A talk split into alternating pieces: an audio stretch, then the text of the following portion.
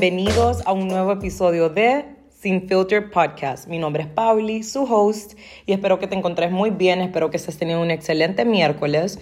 Estoy sumamente feliz y sumamente emocionada el día de hoy, porque en este episodio tengo a mi segundo invitado, una persona muy, muy importante en mi vida, y hoy vamos a hablar de relaciones sanas, una relación estable. Cómo se puede lograr, cómo se construye, en qué es importante trabajar y qué dejar ir. Claramente no somos expertos, pero hoy les queremos hablar sobre nuestros puntos de vista, sobre nuestras experiencias, todo lo que hemos aprendido a lo largo de estos nueve meses que hemos estado juntos. Y claramente estoy hablando de César. Say hi. Hola, no son nueve meses, son nueve años porque cada mes parece un año. Ay, no, Dios mío.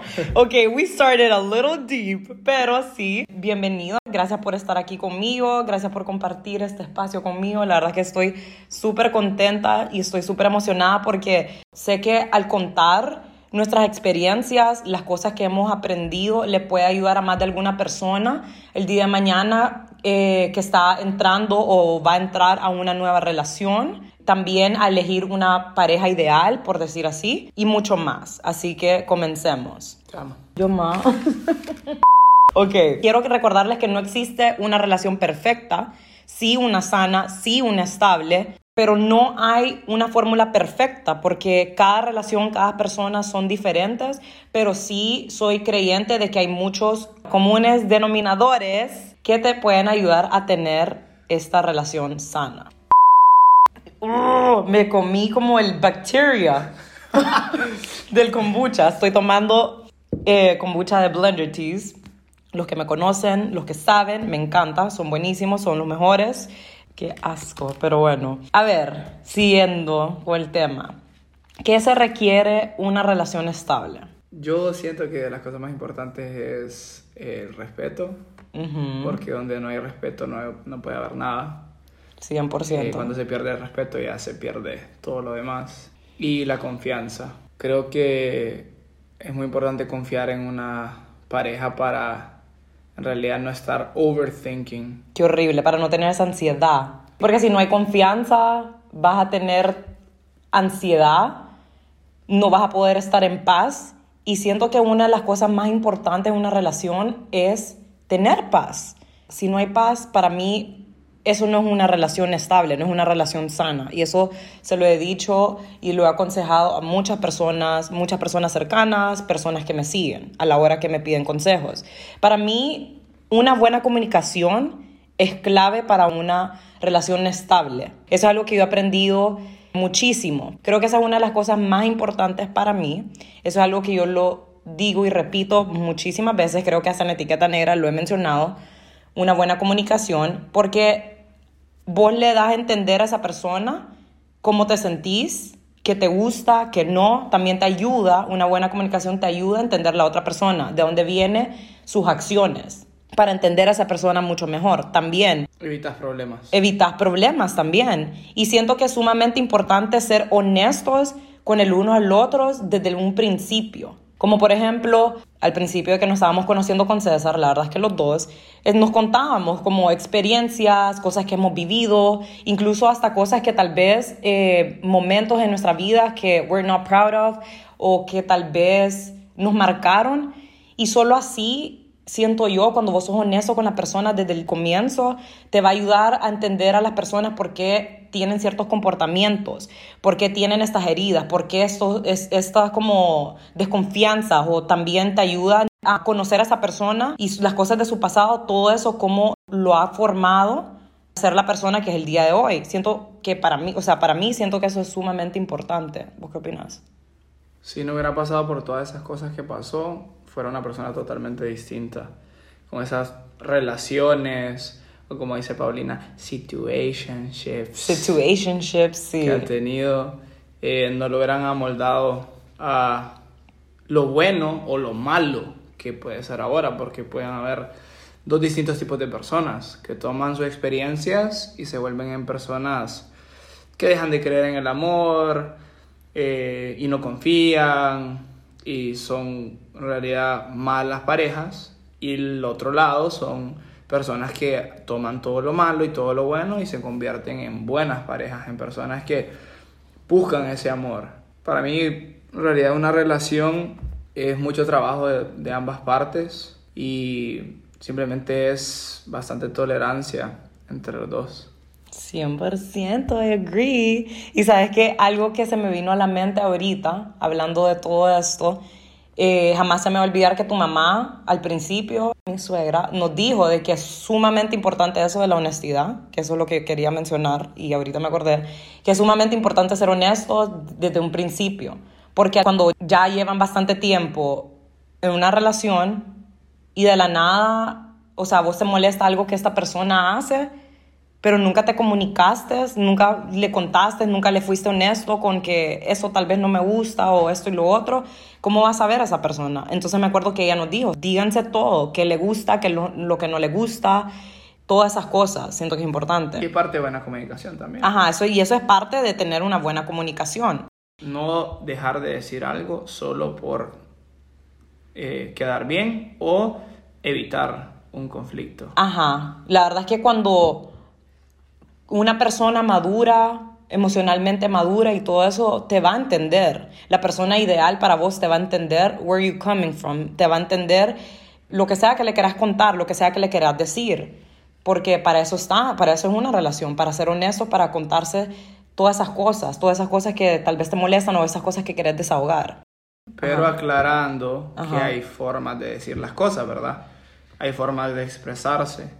Entonces, eh, tienen que tratar de hacerlo de la forma más calmada, mantener la situación controlada y no hacerlo una pelea o un conflicto, porque no se va a llegar a ningún acuerdo de esa manera.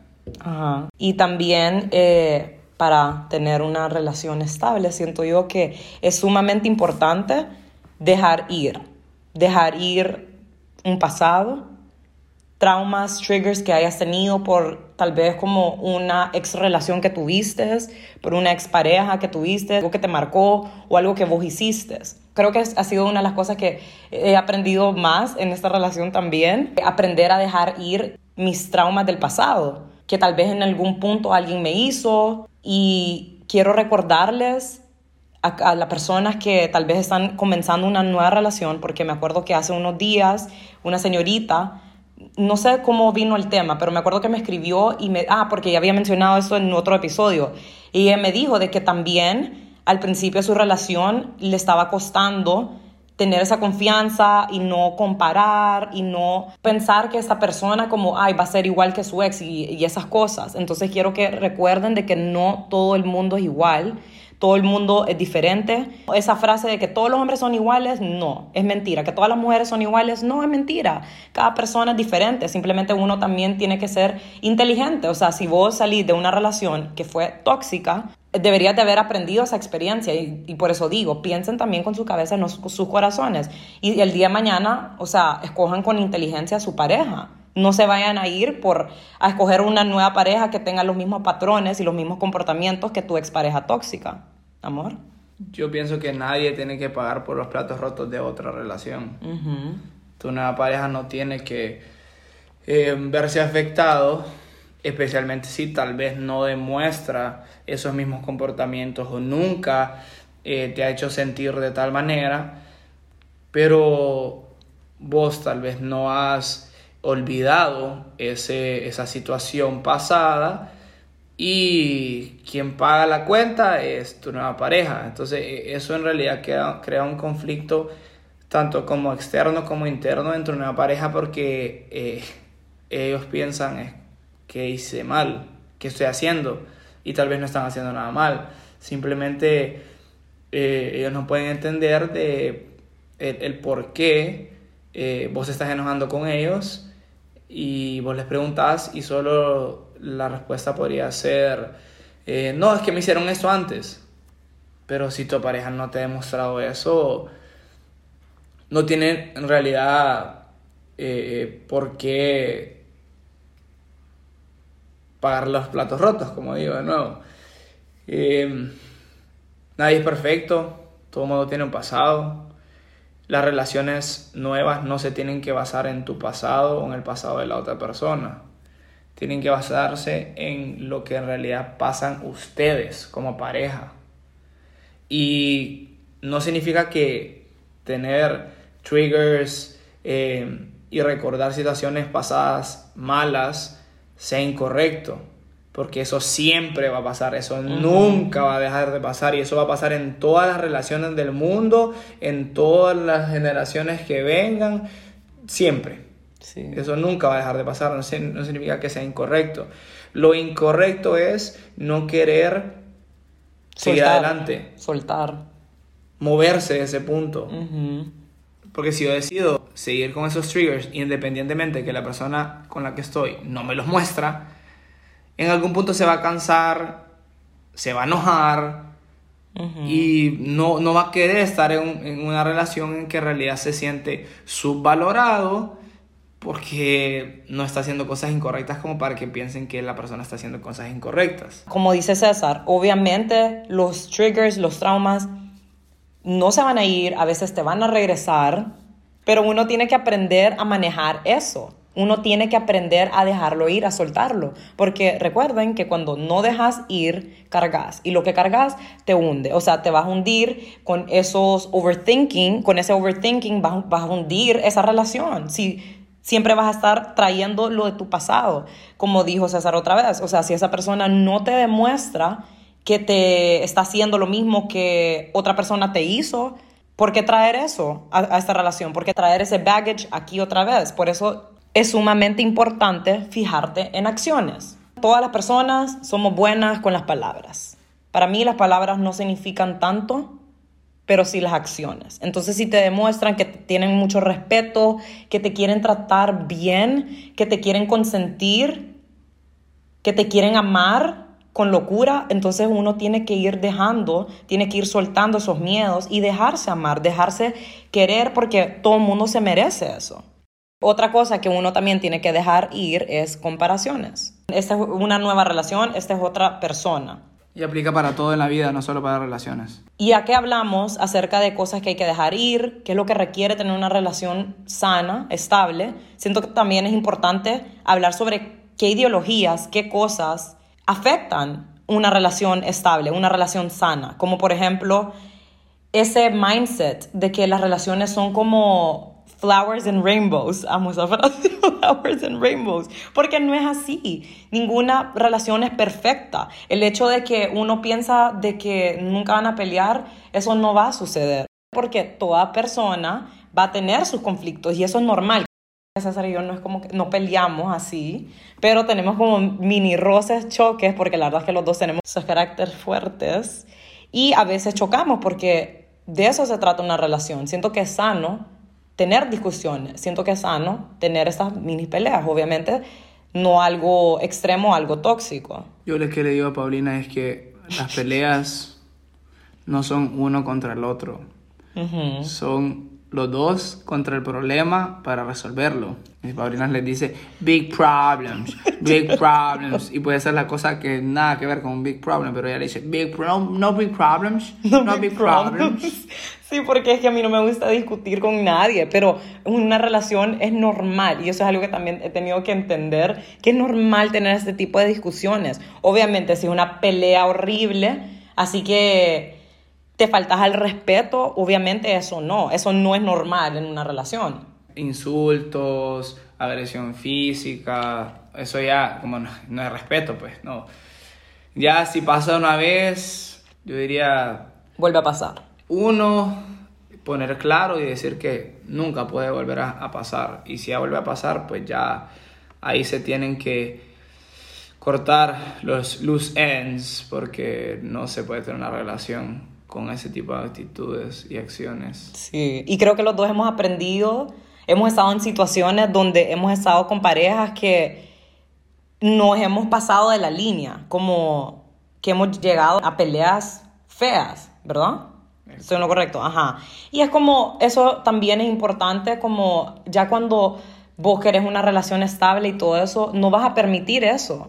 No vas a permitir ese comportamiento de tu pareja o viceversa, o tal vez tuyos. Y les quiero recordar a las personas, más de alguna persona que está escuchándome, que tal vez está saliendo o acaba de salir de una relación tóxica, una relación fea, y obviamente ahorita no se ha de sentir lista o tal vez eh, para una nueva relación, obviamente, porque no es así nomás, no es así de rápido, pero como que ya empiezan con esa mentalidad de que no, el amor no existe, no, qué horrible. Y justo eso me escribió una amiga hoy porque me respondió a un story con César y me dijo como que, que, ella siempre nos ve y nos admira y que le dice a sus amigos, o sea, la verdad es que sí, el amor sí existe, porque ella acaba de salir de una relación tóxica, entonces es normal de que piensen con eso de que, ay no, qué horrible es el amor, pero no, solo quiero que sepan de que si saliste de una relación así, obviamente si eso pasó en tu vida es porque, por, por, por algo, porque tenías algo que aprender, eso te va a ayudar a mejorar, eso te va a ayudar a llegar a tener una relación estable, una relación sana. Yo solo quiero mencionar que hay un montón de razones por las que no deben de andar con alguien, pero voy a mencionar tres ahorita. Una es por pesar. Nunca anden con alguien por pesar. La segunda, porque piensan que lo pueden arreglar o cambiar. Uy, totalmente. Ese es eh, de las peores cosas que pueden hacer buenísimo punto eso que dije, dijo César, de que no podés andar con una persona solo porque pensás de que lo vas a arreglar. Nadie es doctor de nadie. Por eso es sumamente importante, creo que no lo mencionamos, de que una relación estable, una relación sana, se requiere mucho amor propio, se requiere trabajo interior. Porque cuando vos te amas, has trabajado en tu interior, vas a ofrecerle a esa persona ese mismo amor que te das a vos. Entonces, no vas a depender de que una persona venga y te ayuda y te ayude y te arregle tus problemas.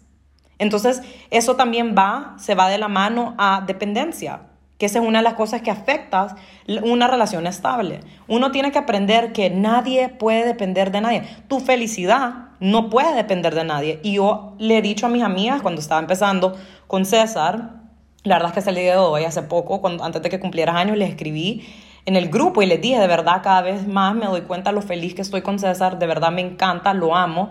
Y ahí donde me, y poco a poco me he dado cuenta como que, que bello eso porque, porque los dos estamos compartiendo nuestras felicidades. Y les cuento, o sea, fue tan bonito porque antes de conocernos, los dos estábamos trabajando en nosotros mismos, o sea, estábamos trabajando en sanar heridas, en dejar un pasado atrás y what are the odds de que nos encontramos en ese momento de que nos sentíamos bien, que estábamos listos para una relación estable. Amor incondicional. Amor incondicional también. Entonces, qué bonito eso. Recuerden, no dependan de nadie. Su felicidad no depende de nadie, más que de vos mismo. Una diferencia es que esa persona, claro, aporta a tu felicidad, aporta. No es de que sos feliz solo porque esa persona está en tu vida. No, vos puedes ser feliz sin esa persona también, ¿verdad? Una persona que trabaja en ella misma eh, atrae cosas buenas. También, damn. Y ya se me olvidó, eh, lo que se me había olvidado era que nunca andes con alguien porque pensás que nadie más te va a hacer caso o que nadie más va a querer con vos. Y solo por eso no lo dejas. Por eso es importante el amor propio, porque cuando vos trabajas en vos mismo, sabes que otras personas, la persona correcta va a estar ahí afuera en el mundo. Y si no te funcionó con esta persona, it, was not meant to be. Pero no te quedes estancado, obviamente, en una relación solo porque no pensás que vas a encontrar a alguien más. Obviamente vas a encontrar a alguien más. Y creo que esa es una de las cosas que a uno se nos mete a la cabeza después de una ruptura amorosa. Pero por eso es que la mente es bien poderosa. Uno tiene que controlar esos thoughts y hacer ese trabajo interior y amor propio y toda la cosa. Otra cosa que afecta a una relación es el egoísmo. Recuerden de que una relación es de dos, no es de uno. Entonces vos no podés ser egoísta con la persona. Yo he visto ejemplos de personas que yo, que, que, o sea, que me parece como, ay no, es que hasta me trago porque para mí es como shocking ver una persona que se enoja con su pareja porque quiere hacer algo con sus amigos o amigas, quiere salir, pero esa pareja que se enoja, esa persona, sí hace eso, él o ella sí puede salir, pero su pareja no. ¿Qué pedos con eso? Es ser como, oh shit. es que sí, o sea, díganme que, que, que nadie es dueño de nadie. Eso es otra cosa. Uno no puede dominar al otro. nadie es dueño de nadie.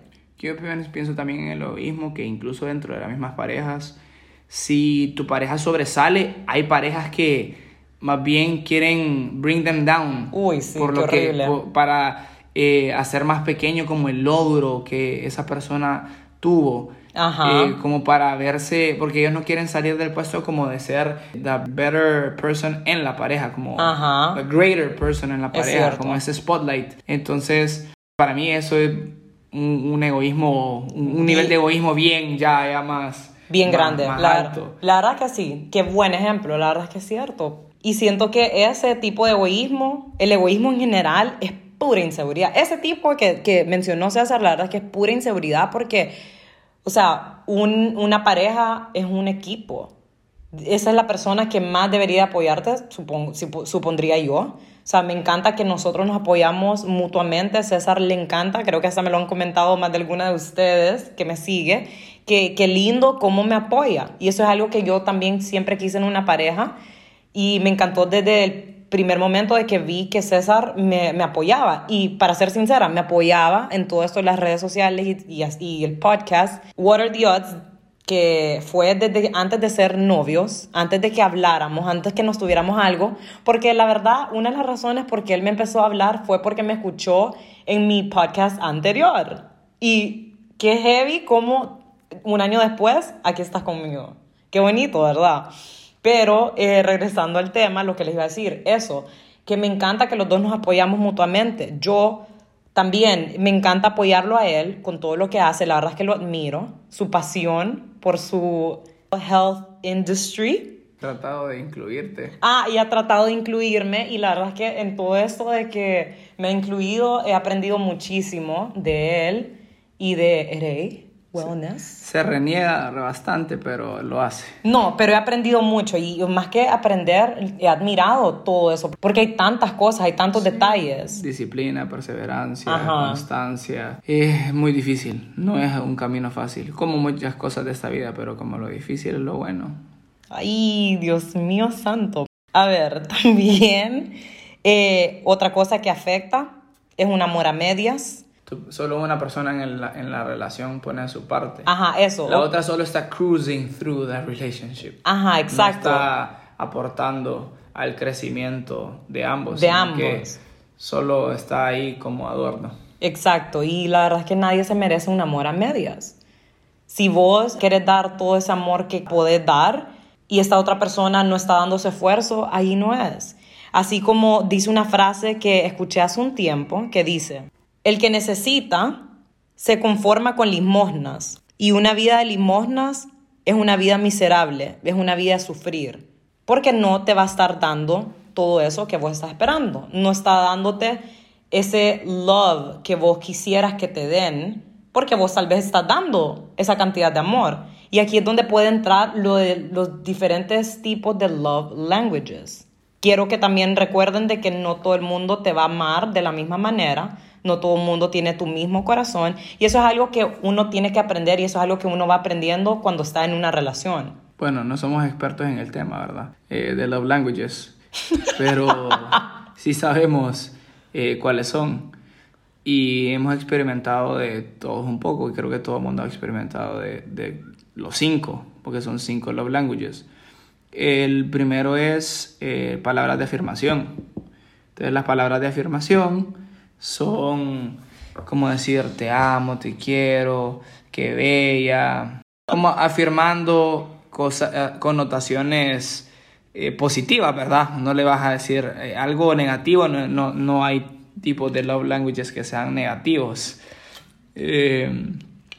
La segunda es el tiempo de calidad, que es pasar tiempo con esa persona, eh, reunirse, que en dates, tal vez con la familia de esa persona. No se vaya. Eh, y, y más que todo es, es ese tiempo de calidad. No solo estar ahí como estatua, haciendo nada. Eso no, o sea, de verdad como tener un tiempo de compartir. Que las dos personas sientan que una está compartiendo con la otra, no solo que una esté dando y la otra persona está ahí solo como adorno. Creo que eso es lo que más apreciado de nuestra relación, porque mis papás son súper eh, friendly, welcoming y les encanta compartir tiempo en familia. Y que esa fue una de las cosas que supuestamente César dice que admiró de mí, de que a mí me gusta compartir tiempo en familia y el hecho de que él se haya acoplado a eso para mí fue qué belleza, porque para mí la familia es lo más importante. Compartir mi tiempo con mis papás es lo más bello, lo más importante que tengo. Sí, me acuerdo que Paulina siempre decía, eh, voy a estar un rato con mis papás, ya te hablo. Y, entonces, y ya, ya estando aquí, en, en- en- entiendo bastante eso. Y mm, fue una de las cosas que más me gustaron de ella, porque yo creciendo tuve una, un núcleo familiar bien pequeño, no fue una, una familia muy unida.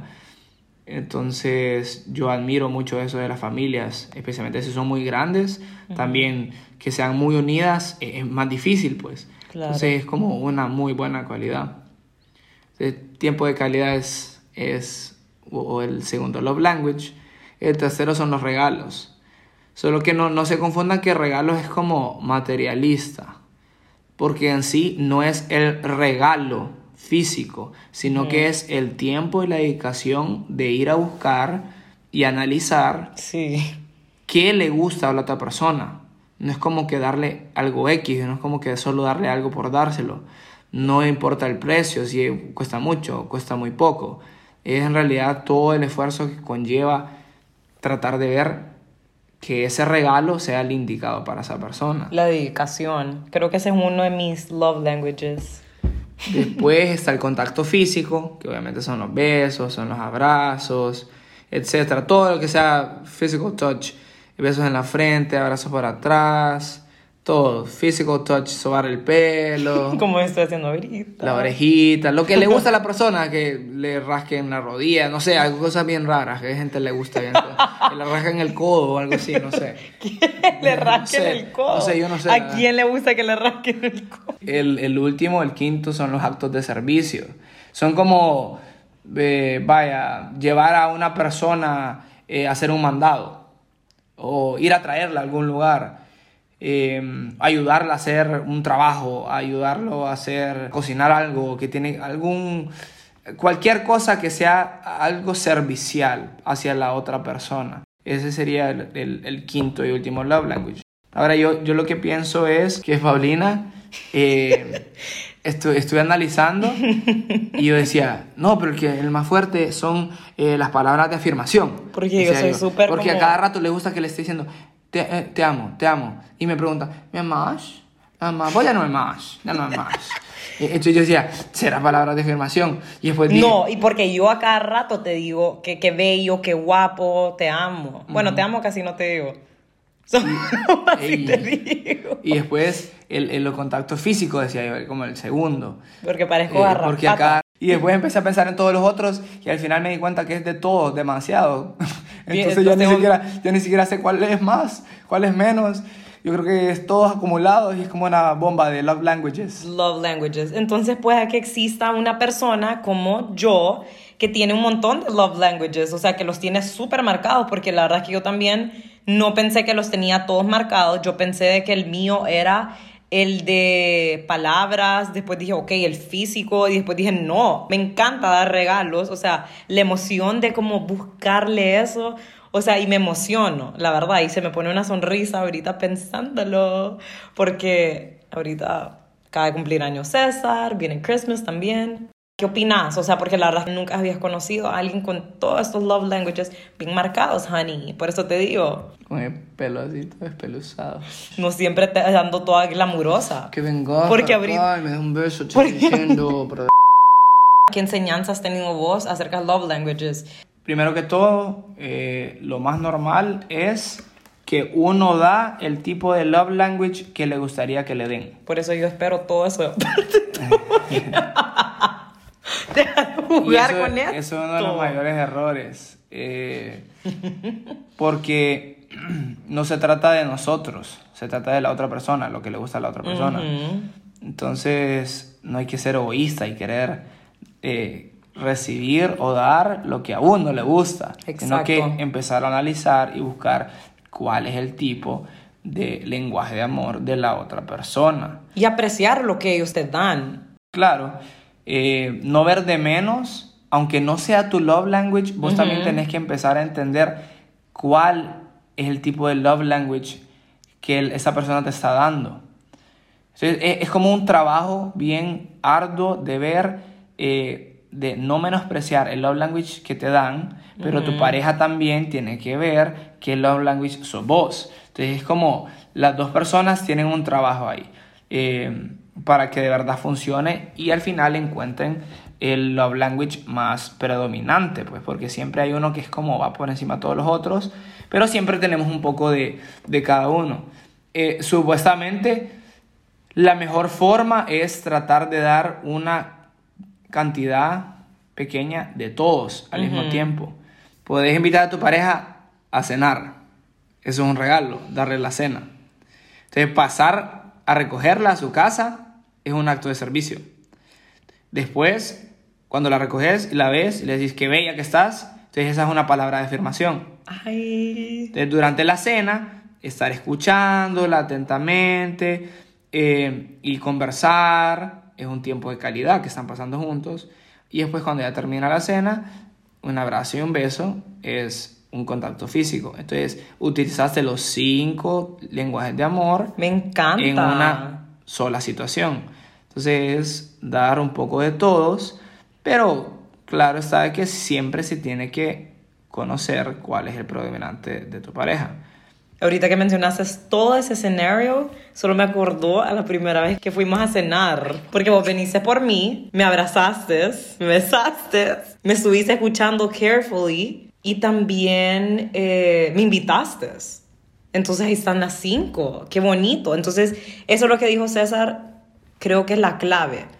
Aparte de, cómo entender love language de tu pareja, también es importante como que dar un poco de cada uno qué belleza. La verdad es que nunca me había puesto a pensar eso, pero para eso estamos acá. Eso es lo que me encanta de un podcast, que podemos hablar de un tema y podemos hablar de distintos tipos de puntos de vista, porque ahí es donde aprendes. Me encanta eso. Para finalizar, me encantaría seguir hablando, estaríamos aquí hablando horas y horas, pero ya our time is running up. Quiero que recuerden a veces tu pareja te va a pedir algo que aún no sabes dar y para eso se necesita mucha tolerancia, afecto y sobre todo amor para aprender y comprender lo que pide. That's right, my G. Espero que les haya gustado este nuevo episodio. Espero que lo disfruten tanto como nosotros lo disfrutamos. Mándenselo a esa persona que está entrando en una nueva relación, pero tiene miedo de entregarse, tiene miedo de aceptar y recibir ese cariño y ese amor. Y también mándenselo a esa persona que acaba de salir de una relación tóxica, pero está con esa mentalidad de que no cree en el amor. Y también mándenselo a esa persona que le cuesta estar en una relación estable, le cuesta elegir buenas parejas. Y esa persona que no quiere dejarlo tóxico también. Y esa persona que no quiere dejarlo tóxico, no quiere dejar los traumas y cualquier punto que escucharon por acá que le pueda ayudar a una persona. Gracias por estar aquí con nosotros, gracias por escucharnos y nos vemos a la próxima. Bye. Ámense por la gran...